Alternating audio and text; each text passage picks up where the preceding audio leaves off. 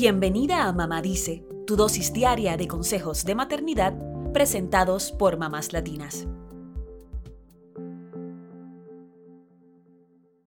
Cada bebé es un mundo y precisamente por eso cada uno tiene su propio ritmo.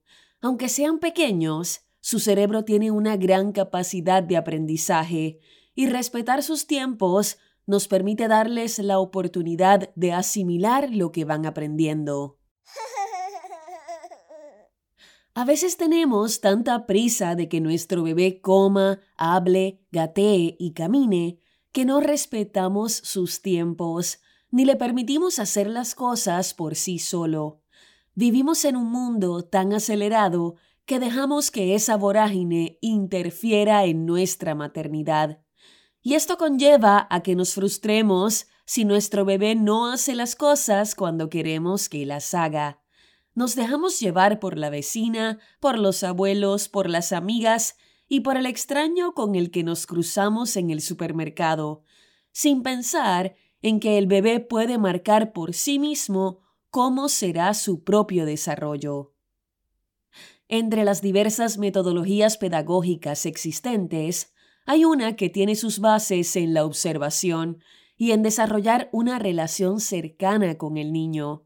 Hablamos de la pedagogía Pickler, desarrollada por la pediatra húngara Emi Pickler, y de sus estudios en el orfanato Casa Cuna, que dirigió a partir de los años 40. La pedagogía Pickler no solo cree que los vínculos afectivos de un bebé con sus padres y figuras cercanas son fundamentales para su desarrollo. También considera que los adultos no deben intervenir directamente en el movimiento de los bebés sino que deben permitirles que ellos marquen sus hitos psicomotores a su ritmo, siempre observándolos de cerca para darles seguridad, pero sin afectar el desarrollo de su autonomía. Pickler creía en el desarrollo de un entorno seguro para el bebé, tanto desde el punto de vista de interacción emocional como desde el aspecto del libre movimiento. Hoy te damos varios consejos basados en la metodología Pickler que podrían ayudarte a ser más paciente y a respetar los ritmos de tu bebé. Número 1. Desarrolla una relación afectiva cercana con tu bebé. Esta es la base de la metodología Pickler, ya que les permite sentirse seguros emocionalmente, por lo que podrán concentrarse en experimentar por sí solos y desarrollar su autonomía deben sentirse seguros y protegidos, y esto se logra respetándolos, observándolos, hablándoles con tranquilidad y dándoles afecto.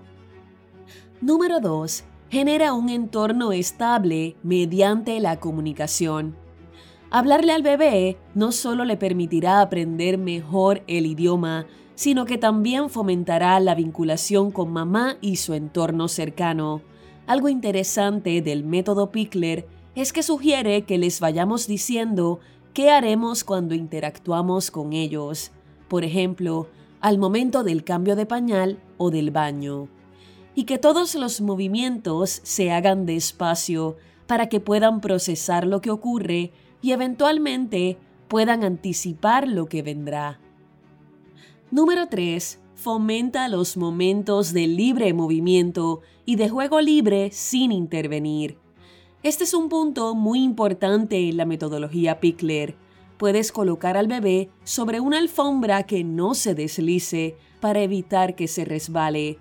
Los juguetes deben ser limitados y aptos para su edad. La idea es que se mueva, juegue a su ritmo y sin la intervención del adulto, más allá de estar presente para darle seguridad. Nunca debes colocarlo en una postura que no domine, como sentado o de pie, si él mismo no la hizo antes por sí solo. Número 4. Evita los objetos limitantes y ponle ropa cómoda, preferiblemente sin zapatos. Evita que haya objetos que limiten el movimiento del bebé, como cunas o andadores, y recuerda que su ropa debe permitirle moverse. Cuando son pequeños, sus pies son otra forma de experimentar. Así que en esos momentos de juego libre, lo mejor es que esté descalzo. Número 5. Recuerda que el adulto es un observador. Luego de haber creado un espacio seguro, la idea es que te limites a observar al bebé, acompañarlo y permitirle experimentar. No debes intervenir a menos que el bebé corra peligro. En el método Pickler, el adulto observa y respeta las decisiones del pequeño. Las ventajas del método Pickler es que permiten que los niños conozcan sus propios límites, que desarrollen su autonomía y confianza y que creen una autoestima fuerte. Aquí lo importante no es aprender rápido, sino tener un aprendizaje de calidad, lo cual se logra con amor y con paciencia. ¿Hay algo de este método que tengas ganas de implementar en la crianza de tus hijos?